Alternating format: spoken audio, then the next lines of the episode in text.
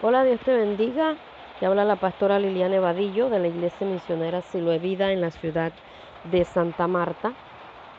Exactamente, estamos ubicados sobre la Avenida del Río en el Cerro Alto de las Minas, dando mm, continuidad al discipulado de crecimiento y desarrollo espiritual. ¿Eres cristiano? Si no has eh, escuchado las, las, grabaciones anteriores, te invito a que tú lo hagas. Te invito a que vayas y escuches primero antes de continuar. ¿Por qué razón? Para que puedas entender este tema y puedas darte cuenta de qué es lo que yo estoy hablando o, o qué es lo que yo voy a hablar acá y para que puedas coger el tema desde la punta, desde el inicio, para que lo puedas ir em, desmenuzando junto conmigo, ir aprendiendo poco a poco y cuando ya hayas escuchado los dos segmentos anteriores, entonces sí llegas acá.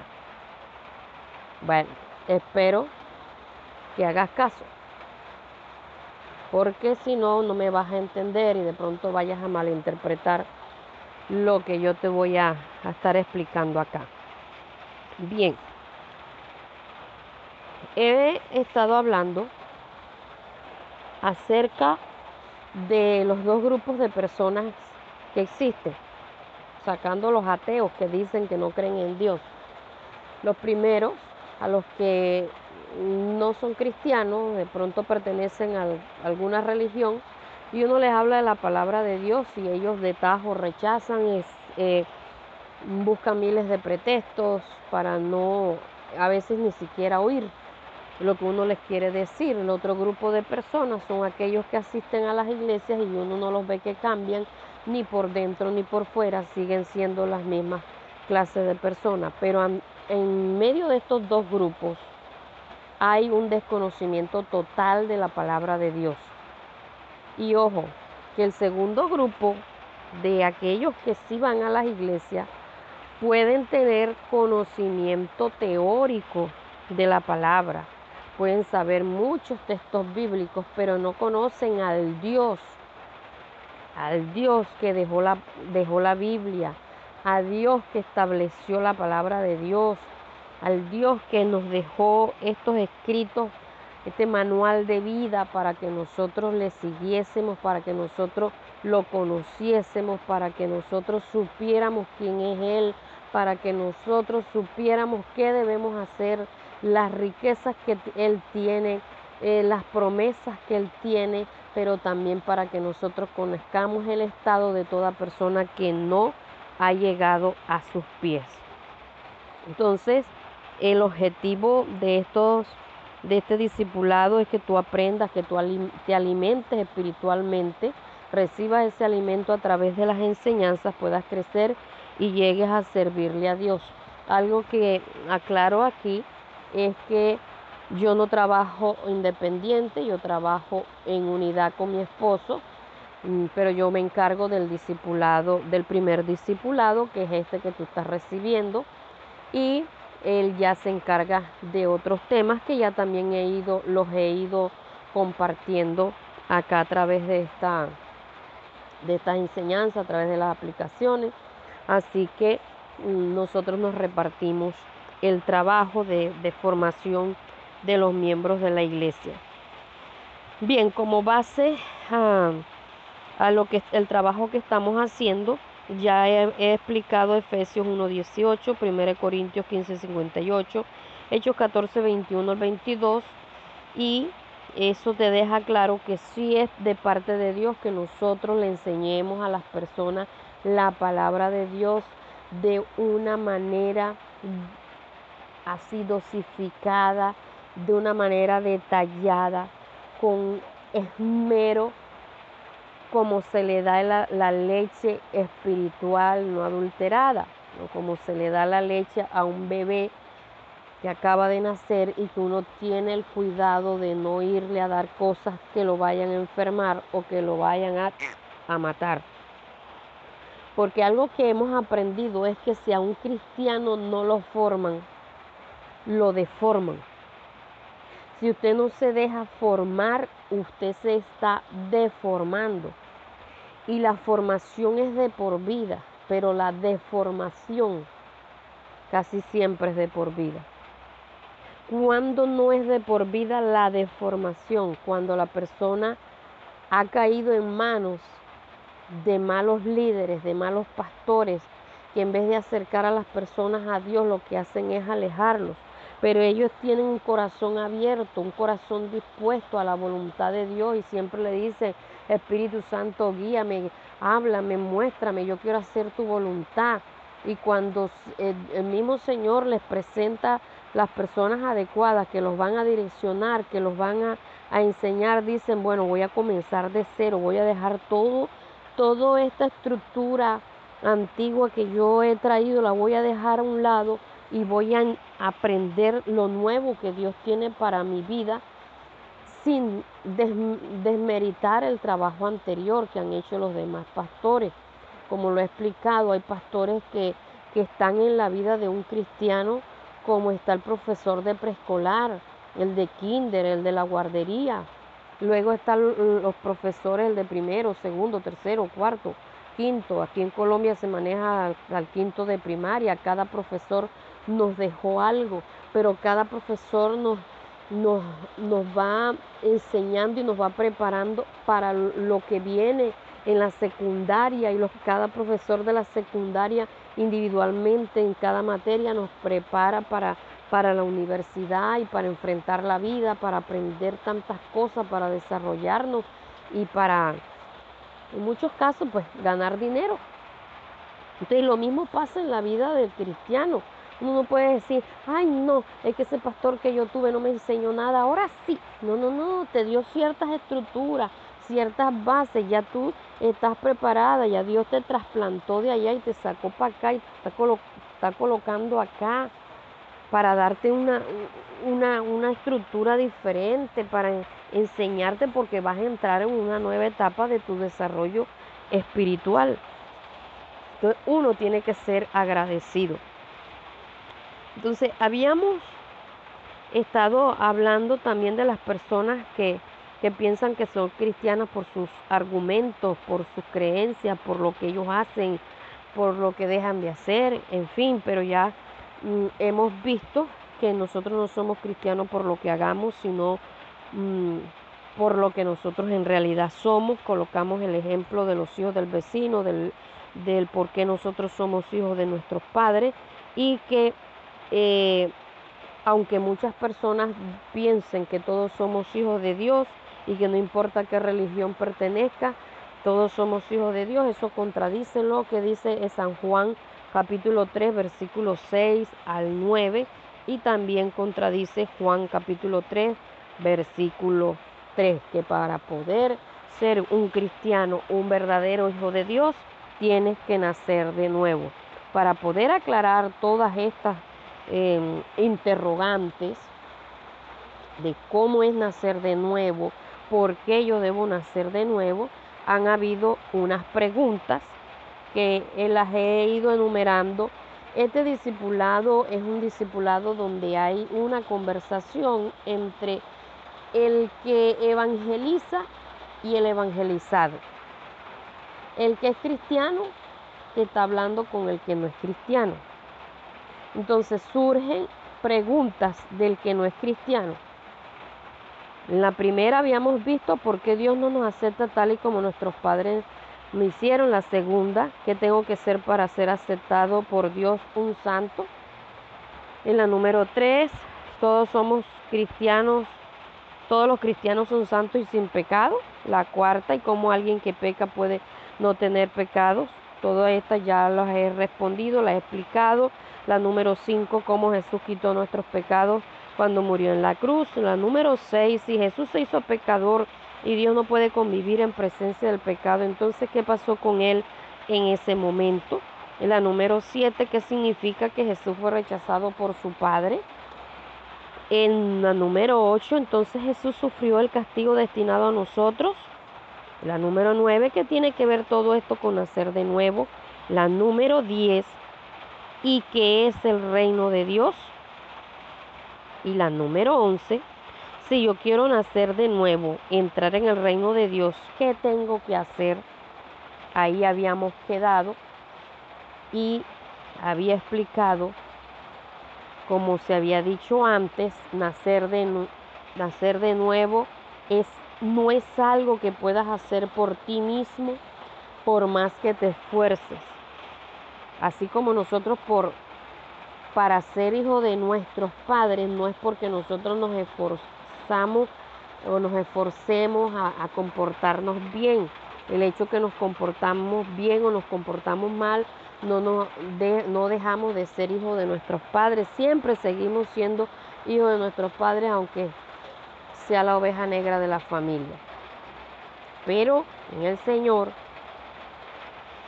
Dios hizo todo el esfuerzo para que nosotros fuésemos cristianos, hijos de Dios, pero Él nos dio la clave. Había hablado de aquel porcentaje que a ti te tocaba poner, que a nosotros nos toca poner, y había hablado del porcentaje que colocó el Señor. Entonces vamos a mirar ahora sí cuál es ese porcentaje. Te invito a leer la Biblia en San Juan capítulo 1, versículos 12 y 13. San Juan capítulo 1, versículos 12 y 13. Dice, bueno, vamos a leer desde el 11.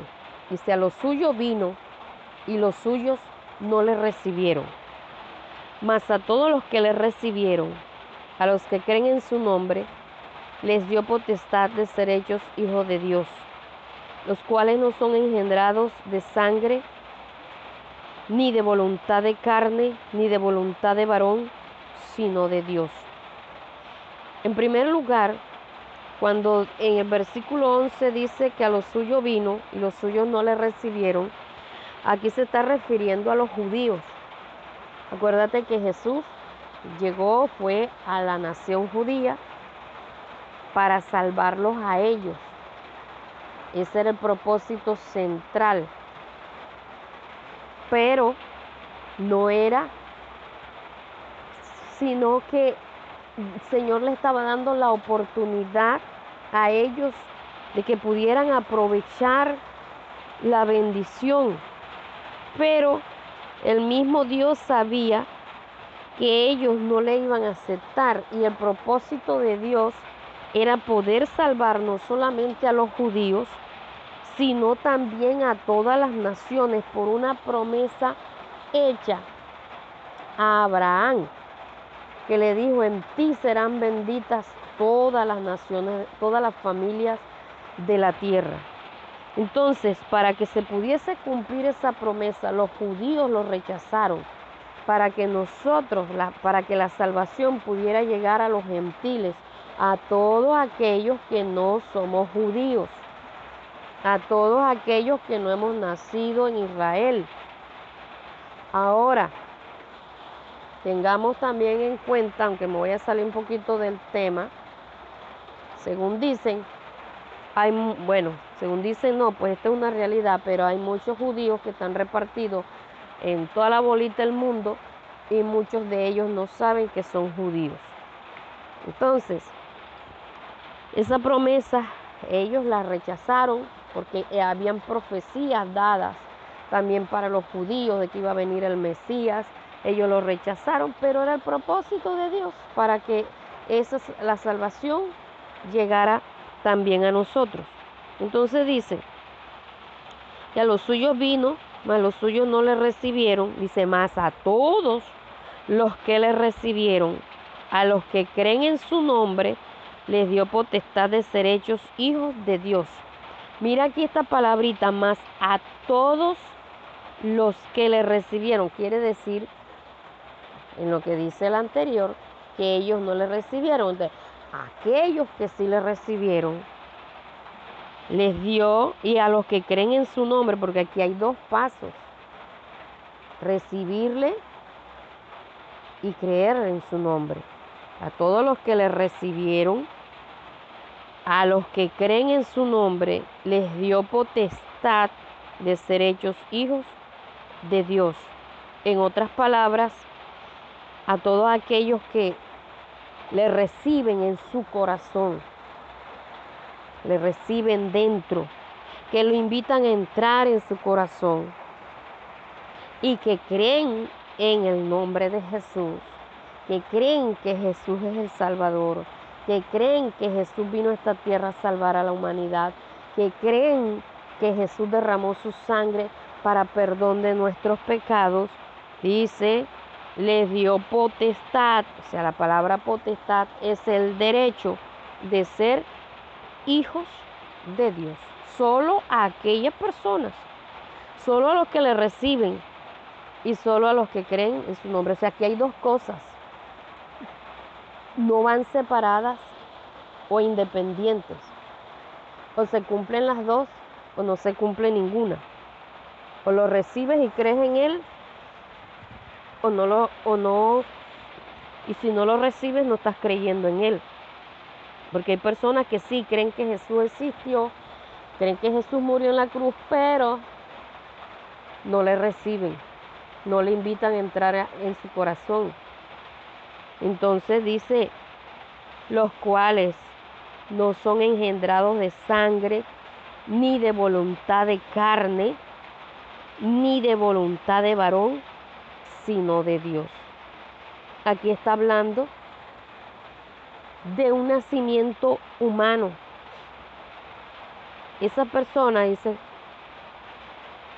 que son hijos de Dios, no son engendrados de sangre, ni de voluntad de carne, ni de voluntad de varón, sino de Dios. En otras palabras, el, el, que una persona tenga un nacimiento humano, como ya lo había dicho anteriormente, no lo hace ser un hijo de Dios.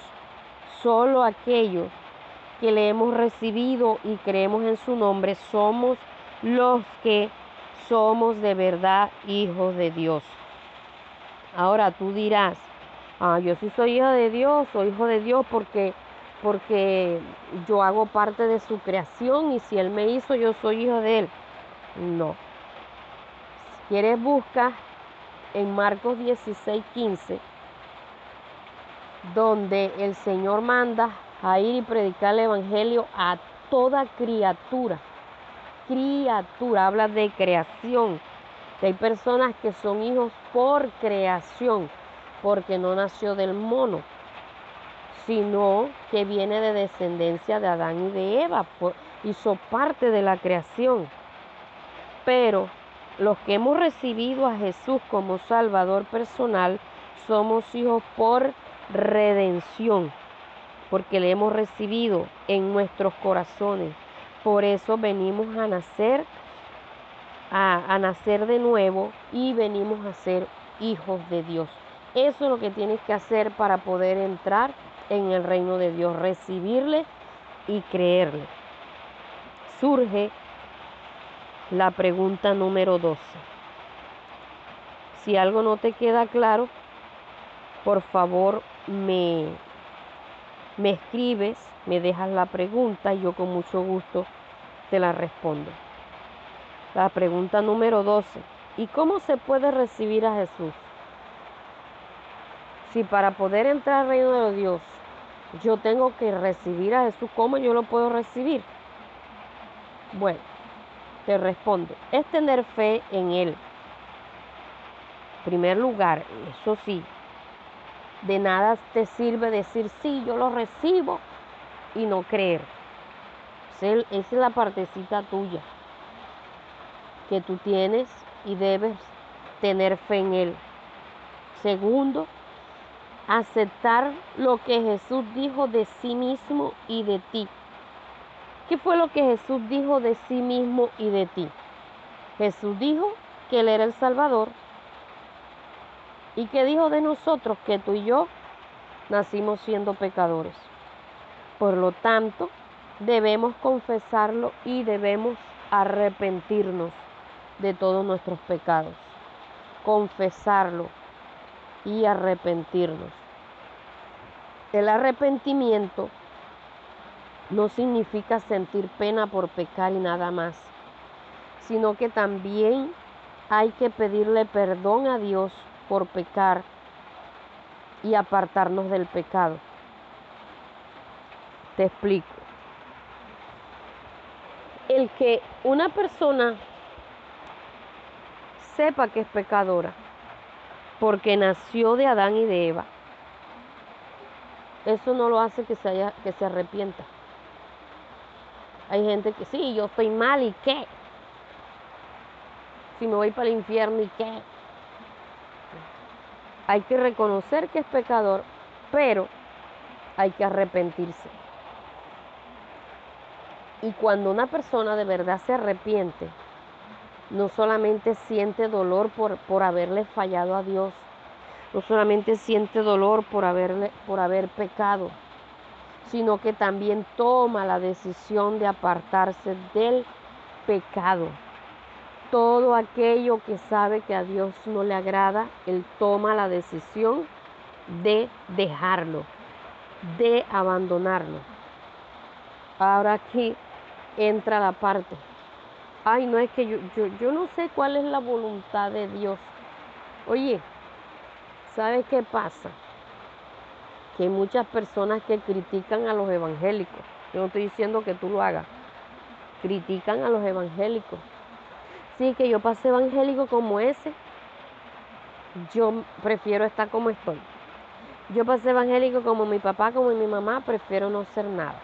Yo pasé evangélico como el vecino, como la vecina, yo no soy... Mira, y mira lo que hace. Y mira Entonces, si tú eres bueno para criticar, para señalar, es porque sabes qué es lo que es bueno y qué es lo que es malo, qué es lo que es correcto y qué es lo que es incorrecto. Sabe qué es lo que a Dios le agrada y qué es lo que a Dios no le agrada. Entonces, si ya has tomado la decisión de recibir a Jesús como tu Salvador personal, comienza a apartarte de todo ese peso de pecado. Comienza a abandonar, a, dejar todo eso que a Dios no le agrada y comienza a vivir una vida agradable delante de Él conforme a la palabra de Dios. Ahí es donde hay la evidencia de un verdadero arrepentimiento. Si no, fue puro remordimiento. Por eso es que hay personas que pasan los años en el Evangelio y siguen siendo los mismos porque no ha habido un arrepentimiento verdadero, porque les, les da dolor despojarse del pecado, porque acarician el pecado, se deleitan en el pecado, disfrutan de pecar. Y cuando tú disfrutas el pecado, no te has arrepentido. Cuando el mundo te sabe a feo, es cuando ya tú de verdad se puede decir que te has arrepentido de verdad. Cuando dice, mm, mm, yo para allá atrás nada, y no es solamente para allá atrás nada, es que yo no voy a recoger nada allá, allá en el mundo. Nada de lo que yo dejé atrás lo vuelvo a retomar. No, porque yo soy una nueva criatura en Cristo. Entonces, Jesús ha dicho que te ama y va a librarte de todos tus pecados. Si crees en la obra que Él hizo por ti, él entrará en tu corazón y permanecerá en tu vida si te lo permites. Y así vendrás a ser un hijo de Dios. Eso es lo que Jesús ha dicho. Que Él entrará en tu corazón, pero si tú se lo permites. La Biblia dice, he aquí yo estoy a la puerta y llamo. Si alguno oye mi voz y abre la puerta, entraré a Él, cenaré con Él y Él conmigo.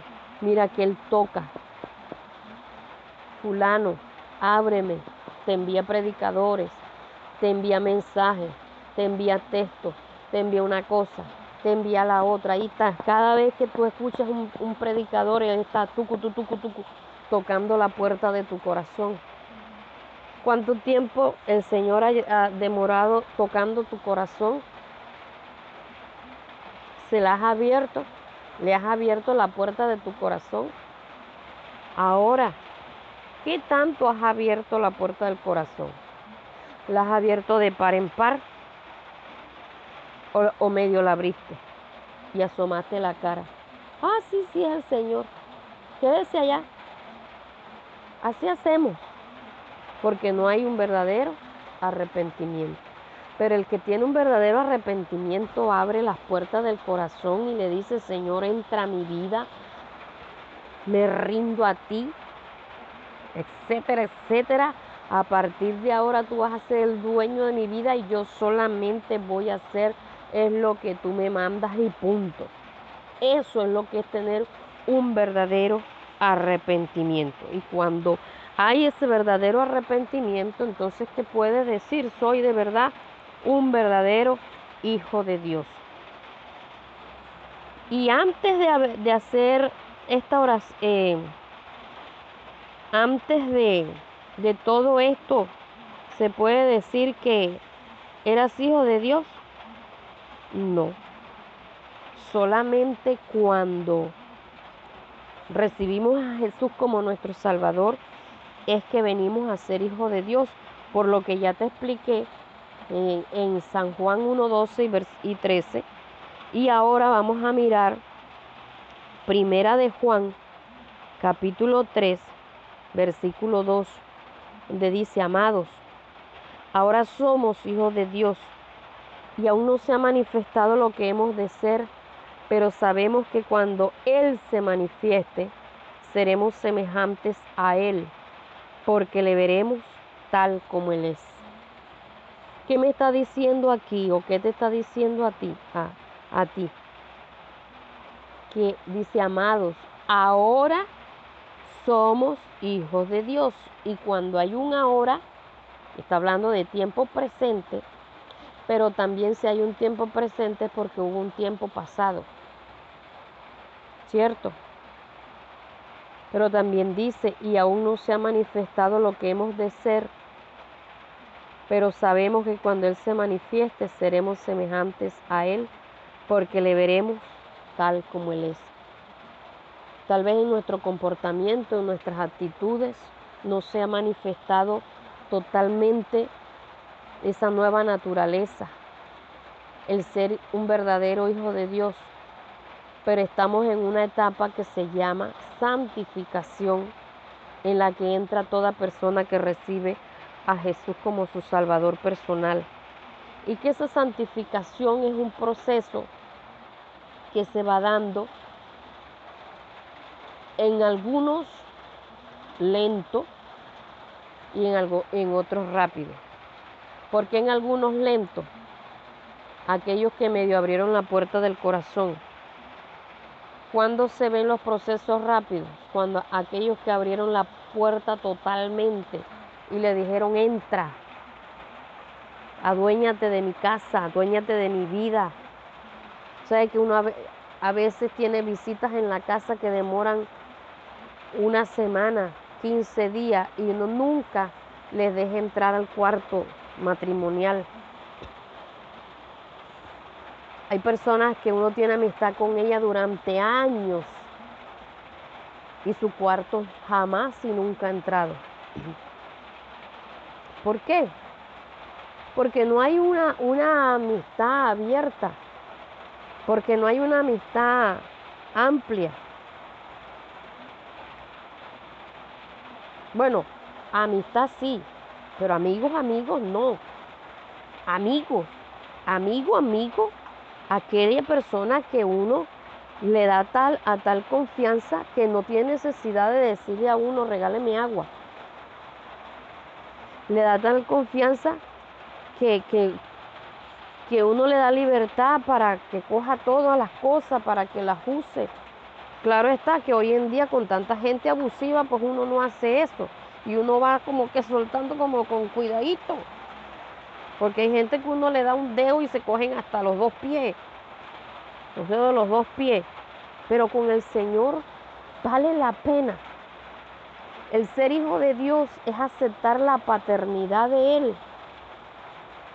Y cuando un niño tiene plena confianza en su papá y el papá le dice, ven, tírate, aquí estoy yo. Él se tira ojos cerrados porque sabe que su papá nunca lo va a dejar caer, porque sabe que su papá no lo va a dejar morir, porque se siente seguro porque se siente pleno. Eso es lo que es ser hijo de Dios, que tú aceptes la paternidad de Dios en tu vida, que tú aceptes el que Él tenga el señorío de, tu, de, tu, vida, la, la maneje Él, y que puedas decir, de verdad, yo me voy a esmerar por dar la talla, de verdad yo me voy a esmerar para que la gente que me vea pueda decir, cuando uno ve a fulanito, ve a fulanita, uno puede ver al Señor en su rostro.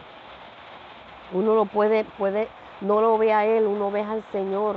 O no lo ve a ella, uno ve al Señor. Eso es lo que uno debe procurar, buscar cuando de verdad ha habido un verdadero arrepentimiento.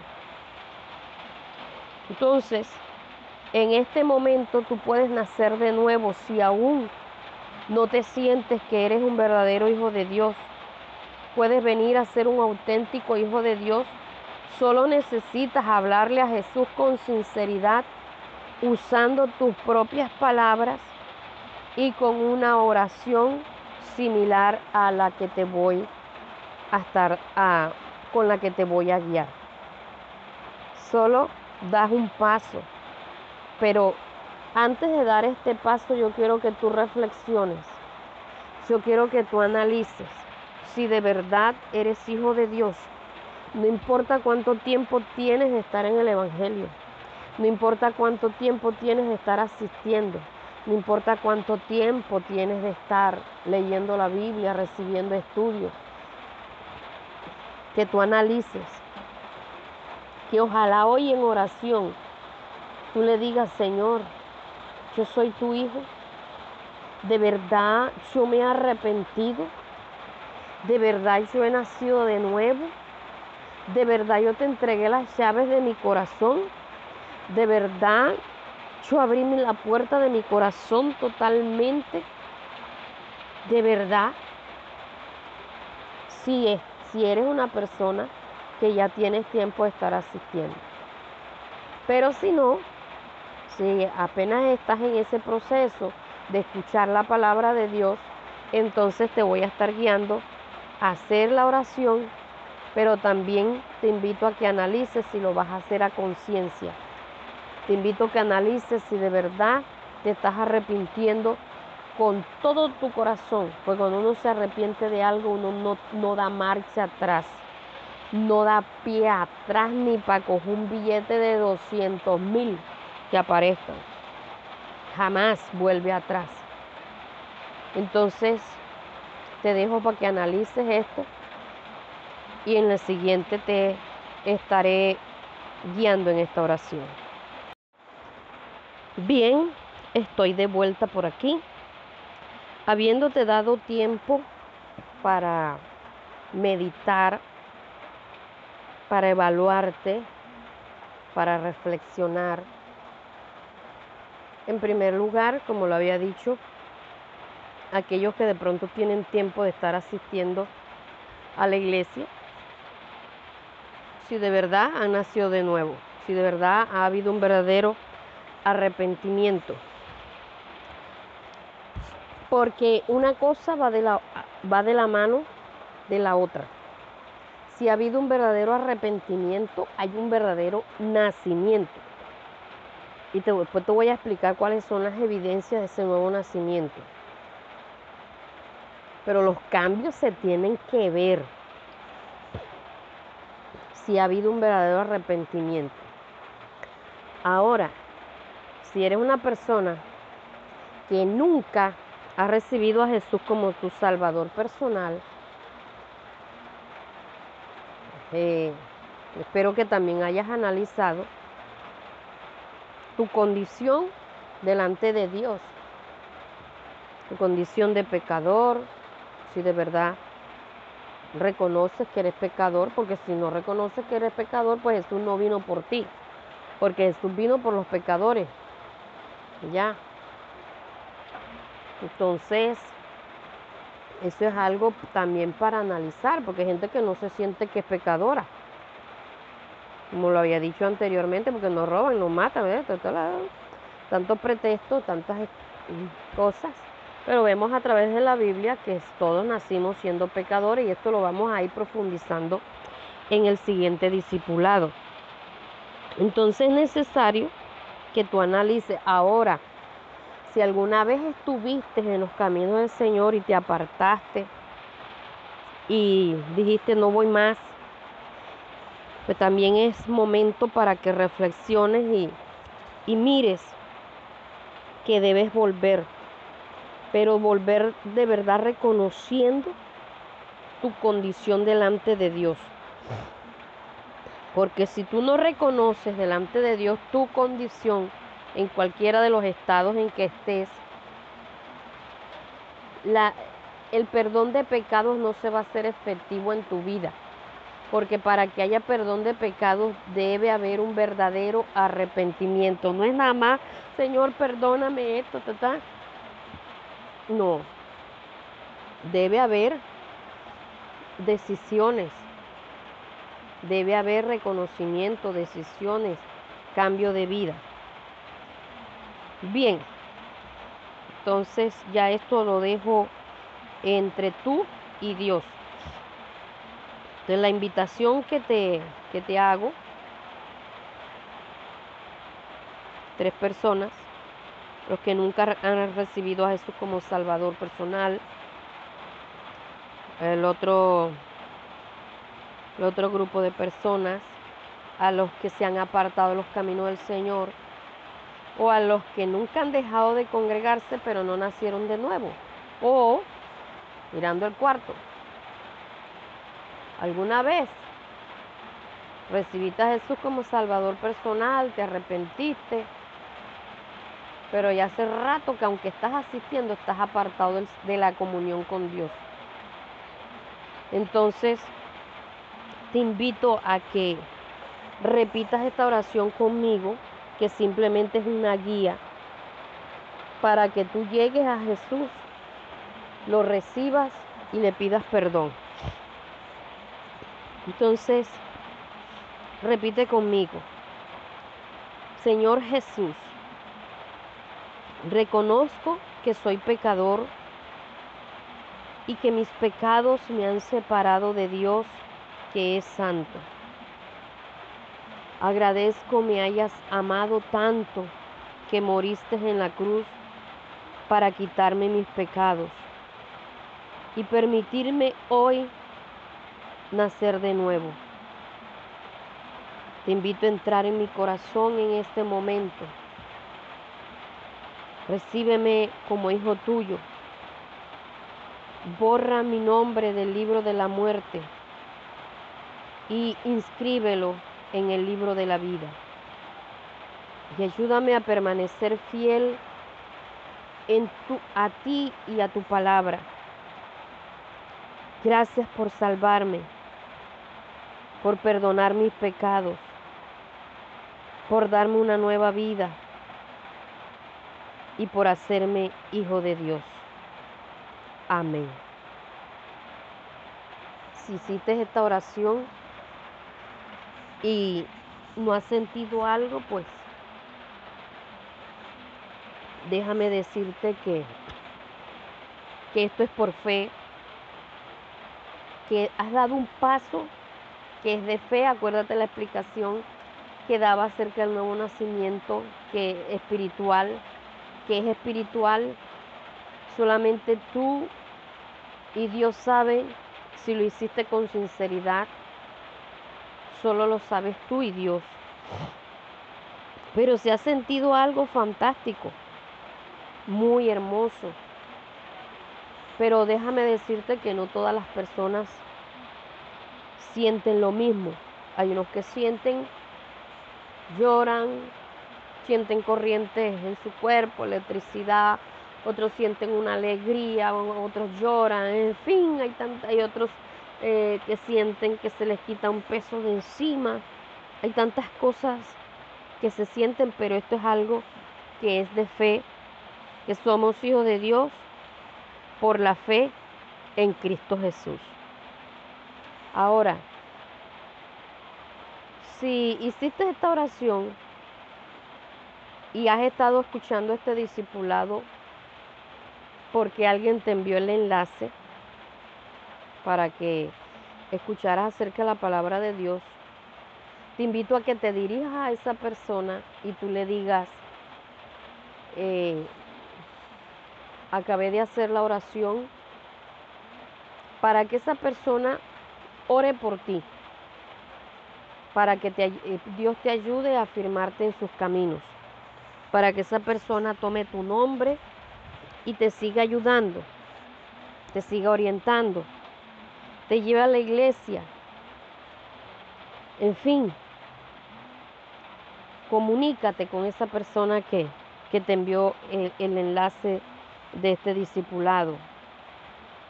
Y dale gracias a esa persona por, por haber, haberse acordado de ti y enviarte esta, esta palabra. Pero entramos a la pregunta número 13. ¿El nacer de nuevo es todo? Déjame decirte que no. Simplemente diste un paso de fe, un paso en el cual invitaste a Jesús a entrar en tu corazón. De aquí viene que ser cristiano es mucho más que haber hecho la oración de fe. Ser cristiano es mucho más que haber nacido de nuevo. Y te voy a explicar lo que sigue de aquí para adelante. O lo que es un cristiano. Bien, en primer lugar, Dios puso dos caminos. Eso está en Deuteronomio capítulo 30, versículo 15 al 19. Te invito a que lo leas. Eso está en el Antiguo Testamento. Deuteronomio capítulo 15, perdón, capítulo 30, versículo 15 al 19. Y te recuerdo que debes eh, comenzar a aprenderte los nombres de los libros de la Biblia, comenzando desde Mateo hasta Apocalipsis. Te los vas aprendiendo estos son los que hacen parte del Nuevo Testamento.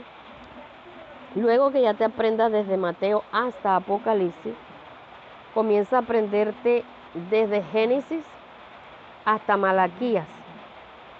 Y nuevamente le das repaso a los del Nuevo Testamento. Esa es la primera, tu primera tarea, aprenderte los nombres de los libros de la Biblia. ¿Con qué objetivo? Que cuando tú vayas a buscar en la Biblia, vayas derechito, porque ya sabes en qué orden están. Bien, Deuteronomio capítulo 30, versículo 15, dice, mira, yo he puesto delante de ti hoy la vida y el bien, la muerte y el mal. Porque yo te mando hoy que ames a Jehová tu Dios, que andes en sus caminos y guardes sus mandamientos, sus estatutos y sus decretos, para que vivas y seas multiplicado. Y Jehová tu Dios te bendiga en la tierra a la cual entras, para tomar posesión de ella. Mas si tu corazón se apartare y no oyeres, y te dejares extraviar, y te inclinares a dioses ajenos y les sirvieres, yo protesto hoy que de cierto pereceréis. No prolongaréis vuestros días sobre la tierra donde vais, pasando el Jordán para entrar en posesión de ella. A los cielos y a la tierra llamo por testigos hoy contra vosotros. Yo os he puesto delante la vida y la muerte, la bendición y la maldición. Escoge pues la vida para que vivas tú y tu descendencia. Vamos a dejar hasta ahí. Este es un capítulo muy hermoso, pero también donde deja una advertencia clara. En Dios no hay término medio. En Dios hay sí o hay no. Hay vida o hay muerte. En Dios hay vida si decides caminar conforme a su palabra. Pero si decides caminar conforme a tus propios caminos, a lo que tu mente, tu corazón te, te induce, déjame decirte que los resultados serán la muerte eterna, la condenación eterna. Entonces, Dios nos manda a que él, decidamos buscarlo a Él, que elijamos sus caminos para que vivamos nosotros y nuestra descendencia. O sea que si tú caminas, como dice la palabra de Dios, no solamente serás bendecido tú, sino también tu casa. A través de ti será bendecida tu casa, será bendecida tu familia. Por eso dice la Biblia, cree tú y serás salvo tú y toda tu casa. No quiere decir que si tú buscas a Dios, los demás van a ser salvos. No, es que tú eres el inicio ahí en tu familia. Tú eres ese inicio. Tú necesitas entender esto, que Dios te ha dado la libertad de escoger qué camino tomar con consecuencias diferentes la una de la otra. Ahora, para aquel que está sin Cristo, no está en el punto Y, donde dice, ah, no, yo de aquí decido para cuál de los dos cojo. ¿Será que me voy para allá? ¿Para el camino ancho? ¿O cojo para el camino angosto? No. Te dije que en Dios no había término medio. O alguien está en el camino ancho o está en el camino angosto. O alguien está en la puerta ancha o está en la puerta estrecha, que es Jesús. La puerta estrecha es Jesús. La puerta ancha es el mundo. Entonces, o tú estás en el mundo o tú estás en Cristo. En el mundo con la puerta ancha se anda como a uno bien le parece pero en, el, en Cristo, que es la puerta estrecha, uno anda como a Jesús le parece. Entonces, quienes debemos ajustarnos a la anchura de la puerta somos nosotros. ¿De qué tratan muchos? De traer la puerta ancha por donde ellos estaban y meterla al Evangelio y seguir viviendo conforme ellos vivían. Y no es así. Ahora, a lo que me quiero enfocar es que o estás en, un camino o estás en el otro. Estás en el camino que te conduce a la muerte o estás en el camino que te conduce a la vida. Una de dos. Entonces, en primer lugar, como cristiano, entender que Jesús, que Dios puso dos caminos y que un cristiano es aquel que ha encontrado el camino de vida. Recuerda, un cristiano es aquel que ha encontrado el camino de vida. Porque el que no es cristiano anda por diferentes caminos y anda perdido. Pero el verdadero cristiano es aquel que encontró el camino de vida. Eso está en San Juan capítulo 14, versículo 6 donde Jesús dijo, yo soy el camino, yo soy la verdad y yo soy la vida. Nadie viene al Padre sino por mí. Jesús habló de sí, diciendo que Él era ese camino. Acuérdate que en Deuteronomio 30:15 habla de de, habla de los dos caminos y habla del camino que conduce a la vida. Entonces Jesús es ese camino. Jesús es la verdad. Más que decir que Jesús es quien tiene la verdad, es decir que Jesús es la verdad. En Él no hay engaño, en Él no hay falsedad, en Él no hay mentira. Y Jesús es la vida, esa vida eterna esa vida eterna no significa que no vayas a partir de esta tierra. que tu cuerpo no va a perecer y que vas a vivir largos años hasta que... No, no, no, no, no. Esto significa que al, al nuestro cuerpo desprenderse de nuestra alma y de nuestro espíritu, nuestra alma entra al reino de los cielos. Nuestro cuerpo se vuelve polvo, pero nuestra alma entra al reino de los cielos. Eso es vida eterna. Y de lo que pase de ahí para adelante, pues ya esos son otros otros temas que se, se te estarán ampliando más adelante. Pero una persona que se muere sin Cristo o que se muere siendo evangélico, chimbiao, corrupto, el alma de esa persona no entra al cielo. El alma de esa persona se va para el infierno automáticamente. Entonces, o uno entra automáticamente, instantáneamente al reino de los cielos, o entra instantáneamente al infierno. No hay limbo, no hay término medio. O se está allá, o se allá arriba en el cielo, o se está en el infierno. Una de dos. Entonces, Jesús es esa verdad y dice, nadie viene al Padre sino por mí. O sea que aquí nadie se cuela. Aquí nadie eh, eh, llega a Jesús recomendado por otro. Nadie. Nadie va a llegar al cielo porque Jesús es el único mediador. Entonces solo, solo a través de Jesucristo es que podemos llegar al Padre, solamente a través de Él. Entonces Jesús es esa puerta. Jesús es ese camino que nos conduce al Padre. Jesús es la puerta que nos conduce al Padre.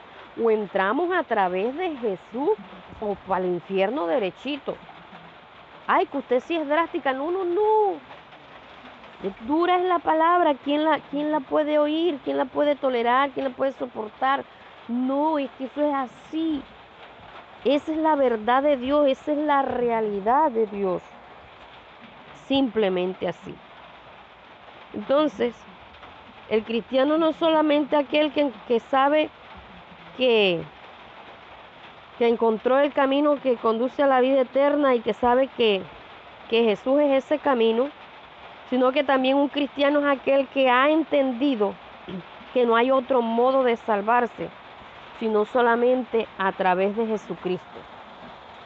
Vamos a mirarlo en Hechos capítulo 4, versículo 12. Hechos 4, 12. Búscalo ahí en tu Biblia.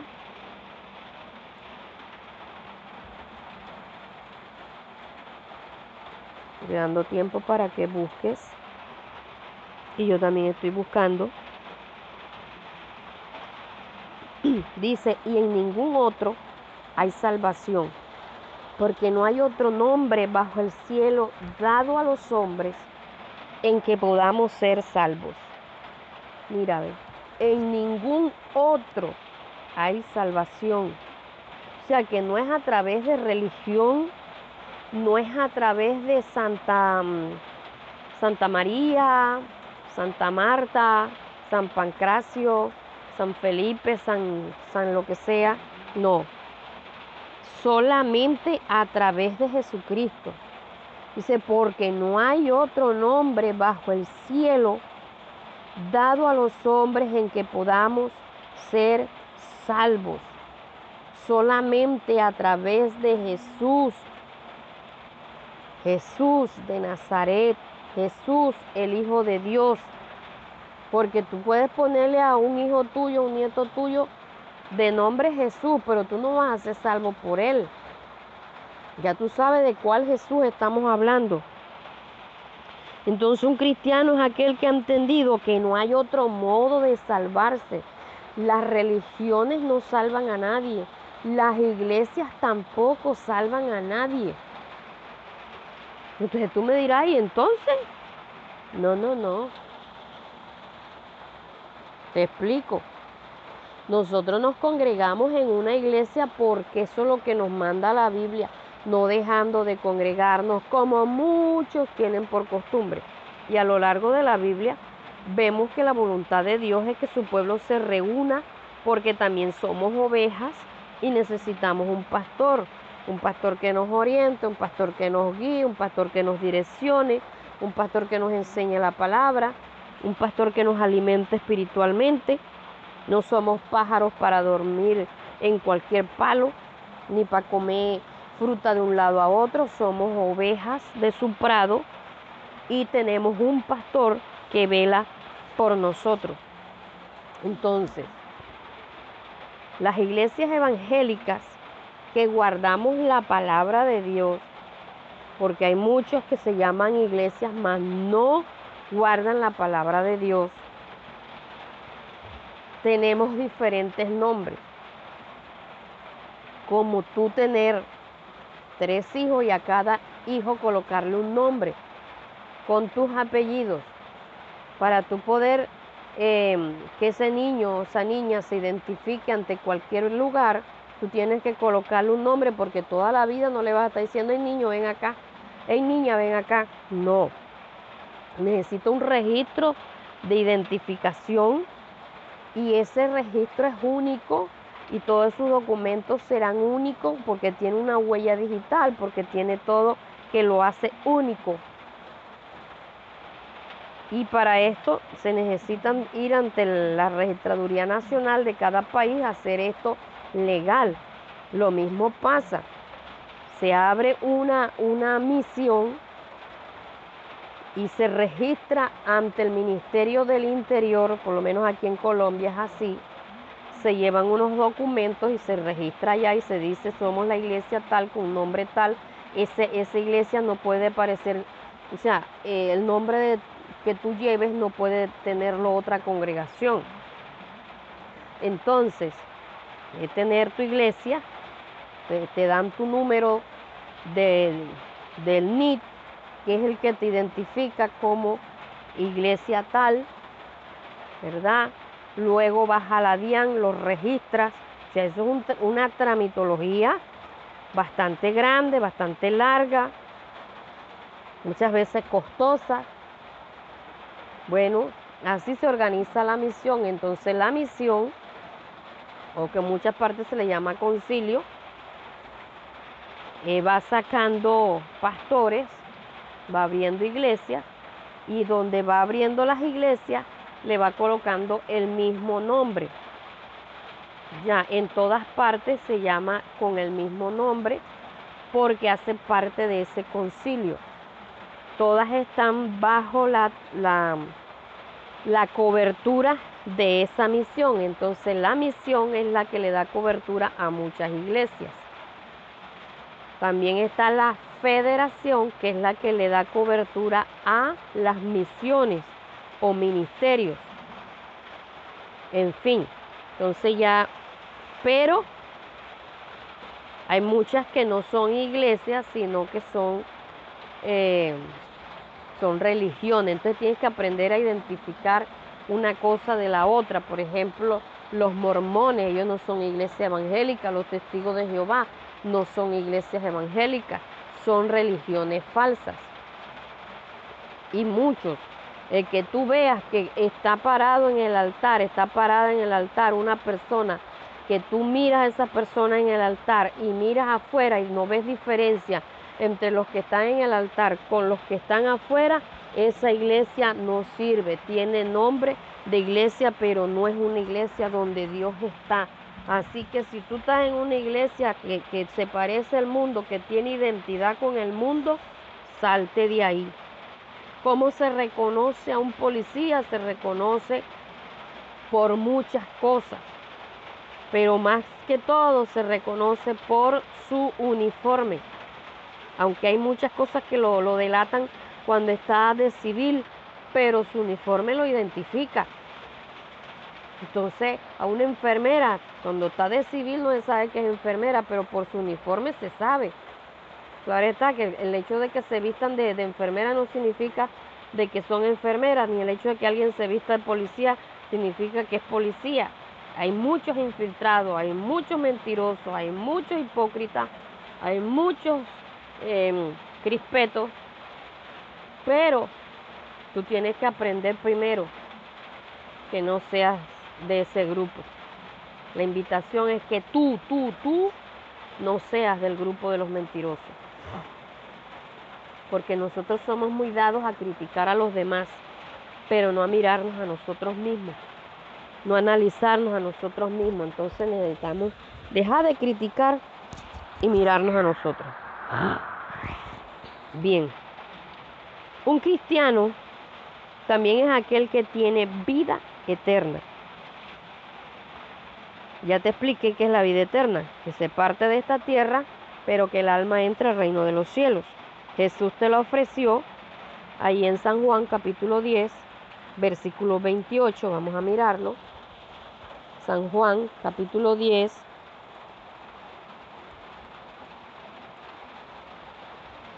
versículo 28. Espero que tengas la Biblia en tu mano y la leas, te convenzas por ti mismo. Dice, y yo les doy vida eterna y no perecerán jamás, ni nadie las arrebatará de mi mano. Entonces Jesús a toda persona le ofrece la vida eterna y también le ofrece que nunca vas a perecer, nunca vas a ser destruido, nunca vas a, el enemigo te podrá hacer daño, nadie te va a arrebatar de las manos del Señor. Cuando Él toma a alguien de la mano, nadie lo puede soltar, nadie se lo puede quitar de allí. Entonces, el, el que tú hayas invitado a Jesús a entrar en tu corazón, es decirle, Señor, Toma mi mano, mi corazón y mi mano, agárrame tú. Agárrame tú. Cuando yo me convertí al Señor, hice la oración de fe a mis 11 años, comencé a, ver en la Biblia parte de estas cosas que, que si alguien no, no, estaba en los caminos del Señor se perdía. Yo le dije, Señor, yo no he vivido las cosas mundanas, y mi inclinación es a las cosas del mundo. Así que yo te pido que tú me agarres, agárrame tú, porque si yo te agarro a ti, yo me suelto. Me tropiezo, me caigo y me, y me suelto. Pero yo te pido por favor que tú me agarres. Porque tú, me, tú dices en tu palabra que nadie la arrebatará de, de tu mano. Entonces yo necesito que tú me agarres de la mano y me lleves de tu mano. Entonces un cristiano es aquel que ha entendido que tiene vida eterna porque Jesús se la ofreció. Pero vamos a mirar también lo que dice Juan 5:24. Juan 5, 24. De cierto, de cierto os digo, que el que oye mi palabra y cree al que me envió, tiene vida eterna y no vendrá condenación, mas ha pasado de muerte a vida. Un cristiano es aquel a quien Jesús le ha dado vida eterna. Vida eterna. A quien Jesús le ha dado vida eterna. Pero mire estas condiciones que hay aquí. El que oye mi palabra y cree al que me envió. Porque estoy haciendo claridad en esto, porque hay muchos que decretan, declaran. Y no, aquí, aquí está poniendo condiciones. Y al que oye su palabra y cree al que le envió. O sea, hay que oír la palabra de Dios tal y como está, sin añadirle, sin quitarle. Tú no puedes estar escuchando la palabra de Dios en cualquier parte. Y también de creer que Jesús no vino solo. Jesús no vino porque sí. Jesús fue enviado Pero dice aquí, y cree al que me envió. O sea, a esa persona, a esa parte de Dios que lo envió. ¿De quién se está refiriendo él? Se está refiriendo al Padre. Entonces Jesús no, no es huérfano. Jesús tiene Padre. Jesús es la parte visible de Dios. Entonces, para poder tener a Jesús como Salvador y tener vida eterna, hay que creer al que le envió. Y, y así sí podemos decir que tenemos vida eterna y que no estaremos bajo condenación, sino que hemos pasado de muerte a vida. Una persona que está sin Cristo está bajo condenación, está en muerte espiritual, pero al recibir a Jesús no solamente tiene la vida eterna, sino que también ha pasado de muerte a vida. Esto es algo fundamental para el que es cristiano, el que ha nacido de nuevo. Y si tú ya recibiste a Jesús, debes también tener en cuenta lo que dice San en Primera de Juan 5:13. Vamos a buscarlo, Primera de Juan 5:13.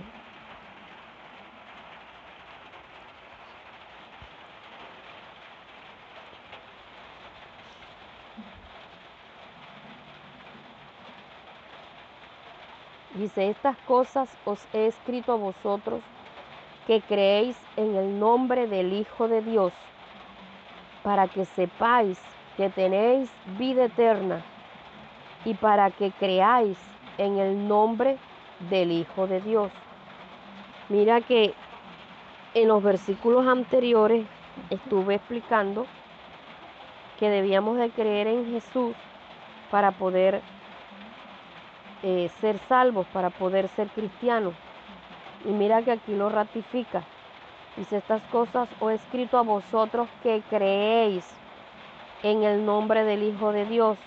O sea, aquí ya está hablando de aquellas personas que tomaron la decisión de recibir a Jesús como Salvador.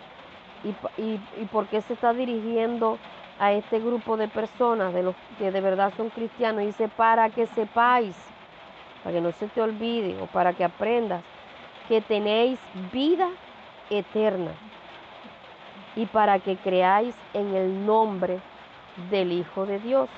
O sea, para que creáis en Jesús. Entonces un cristiano es aquel que ha entendido que Jesús le ofreció la vida eterna, la aceptó, la recibió y ha tomado la decisión de caminar firme en sus caminos y un cristiano también es aquel que está en estrecha relación con Dios. Vamos a mirar 1 Corintios 1.9. Porque Jesús no nos ha llamado a nosotros para que eh, estemos en una religión, sino para que tengamos una relación real con Dios. Primera de Corintios 1.9. Dice, os he escrito, perdón, 1.9. Dice, fiel es Dios por el cual fuisteis llamados a la comunión con su Hijo Jesucristo, nuestro Señor. Fiel es Dios por el cual fuisteis llamados. Mira que no hemos sido llamados a pertenecer a una religión, sino a tener comunión con Jesucristo, nuestro Señor. Comunión es relación, es intimidad, es compañerismo, es amistad, es estar allí compenetrados con el Señor. Es el, compañerismo, la comunión se va cultivando en la medida que va pasando el tiempo, en la medida que vamos hablando, en la medida que que, vamos eh, contándonos las cosas, que se van estrechando esos lazos de amistad en la medida que, que nos vamos conociendo cómo piensa el uno, qué le gusta al uno, qué no le gusta, para dónde va, de dónde viene. A eso es que hemos sido llamados, a tener comunión con, con nuestro Señor Jesucristo. De un nacimiento físico espiritual es solo el comienzo Si un bebé no recibe las necesidades básicas como el aire, el alimento y el amor, él morirá. Entonces, cuando se nace eh, humanamente, esa persona necesita de unos cuidados especiales para que pueda mantenerse vivo, para que pueda crecer. Entre ellos está el poder respirar, entre ellos está el alimentarse y entre ellos está el amor. Sin estas y estos ingredientes, por así decirlo, una persona o un bebé recién nacido puede llegar a morir. Entonces, ¿cuántas personas vemos que han tenido sus hijos y lo han metido en una bolsa y se han asfixiado? Se mueren por falta de oxígeno. Otros los dejan ahí, no les dan alimento y se mueren de hambre. Y otros sí los dejan respirar, les dan alimento, pero nunca les dan amor, les dan palo, les dan garrote. Entonces no se mueren físicamente, pero son castrados emocionalmente. Entonces, esas personas van a hacer daño no solo a los que le hicieron daño, sino a todas personas, a todos aquellos que se les acerquen porque nunca recibieron amor.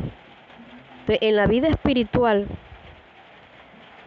se recibe la respiración a través de una oración continua para ser guiado por el Espíritu Santo. ¿Por qué se le habla a la, o, se compara la respiración con la oración? Porque eh, en la respiración inhalamos y exhalamos. Y en la oración nosotros hablamos con Dios, pero Dios también nos habla a nosotros. Es una comunión, es una relación que se va cultivando en la medida que nosotros oramos, en la medida que nosotros más hablamos con Dios esa, esa respiración se va profundizando y, y comenzamos a oír la voz de Dios, comenzamos a saber cómo es Dios, qué quiere Dios, porque Él empieza a hablarnos. Ustedes se dan cuenta cuando uno habla mucho con, con una persona, uno termina hablando como ella, riéndose como ella, se le pegan muchas, muchas cosas, o va uno a hablar de otra persona, a llamar a otra persona y uno termina llamándola como, como llama con la que uno siempre mantiene. y entonces, eh, ¿por qué? Porque uno está continuamente con, eso, con, con aquella con la que siempre tiene una amistad más, más profunda. Por ejemplo, nosotros estamos acostumbrados en la iglesia a cualquier cosa, amén, que no sé qué, amén. Y, no, y estamos en el colegio y una vez se contesta, amén. En vez de decir, sí, profe, decimos, sí, pastor, o amén, pastor. ¿Por qué? Porque eso, eso es lo que nosotros más hacemos. Entonces, esto pasa también en, en, la, en la respiración espiritual, a través de la oración nosotros vamos, vamos, vamos avanzando en esa comunión continua con el Señor. Por eso cristiano que no ora, el diablo se lo devora. No es un cristiano de verdad. es un cristino, un cristiano ahí que no que no que no tiene no se oxigena espiritualmente. Y el alimento espiritual se recibe al leer la palabra de Dios, al escudriñarla, al oírla y ya sabemos que la Biblia es la palabra de Dios. Entonces, entre más tú la escuches, entre más la leas, entre más la escudriñes, entre más aprendas de ella, entre más tú preguntes acerca de, lo, de, los significados de la Biblia, qué quiere decir esto, qué quiere decir lo otro, estás recibiendo más y más alimento. Por lo tanto, al alimentarte, acuérdate que llegas a crecer. Eso te va a ayudar a, a llegar a ser un cristiano fuerte y maduro porque está recibiendo un buen alimento espiritual. Y el amor lo recibirás compartiendo con otros cristianos en la iglesia. Acuérdate que no hemos sido llamados a ser llaneros solitarios, hemos sido llamados a ser ovejas. Como ovejas necesitamos un rebaño ser parte de un rebaño, tener un pastor que vele por nosotros, tener un pastor que nos dé una cobertura, tener un pastor que, que si uno va a viajar, uno sabe que el pastor está orando por nosotros, que uno le dice, pastor, mire, me toca viajar para tal parte, ore por mí, el pastor siempre está pendiente de que le vaya bien, Señor, bendice esto, cúbrelo con tu sangre, esto, pues, en fin. Entonces debe haber una estrecha relación de entre la oveja y, los pastores para que esta, este amor pueda fluir para que este amor pueda avanzar, para que este amor pueda crecer, porque si no, simplemente tenemos un lugar donde ah, oímos la palabra y nos vamos para la casa y de la casa nos vamos para la iglesia y ya. Así como tenemos eh, una relación distante muchas veces con Dios, también tenemos una relación distante con los pastores y tenemos una relación distante con los hermanos de la iglesia y pasan los años y no somos ni fu ni fa. ¿Por qué? Porque no nos abrimos para Dios. Y mientras no nos abrimos para Dios, tampoco nos abrimos con los hermanos en la iglesia ni con los pastores. Y la evidencia de que nos hemos abierto para Dios es que nos abramos para Dios y para, perdón, para los hermanos en la iglesia y para los, para los pastores. Cuando hablo de abrirnos, es brindar amistad, es brindar compañerismo, es decir, eh, yo quiero esto, yo pienso esto, me pasa esto, me preocupa esto, usted qué piensa de esto, voy a tomar esta decisión, eh, ¿qué opina usted?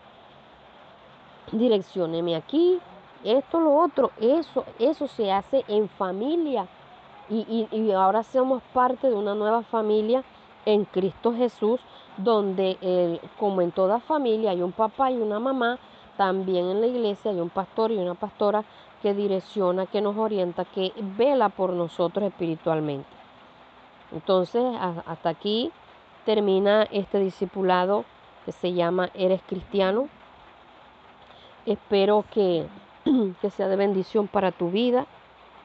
Espero que sigas adelante en Cristo, que recuerdes que Él te ama y que el propósito de Dios es que tú aprendas mucho más, que experimentes mucho más en Dios y para esto también te invitamos a que escuches el segundo discipulado para así profundizar un poco más en el conocimiento de la palabra de Dios.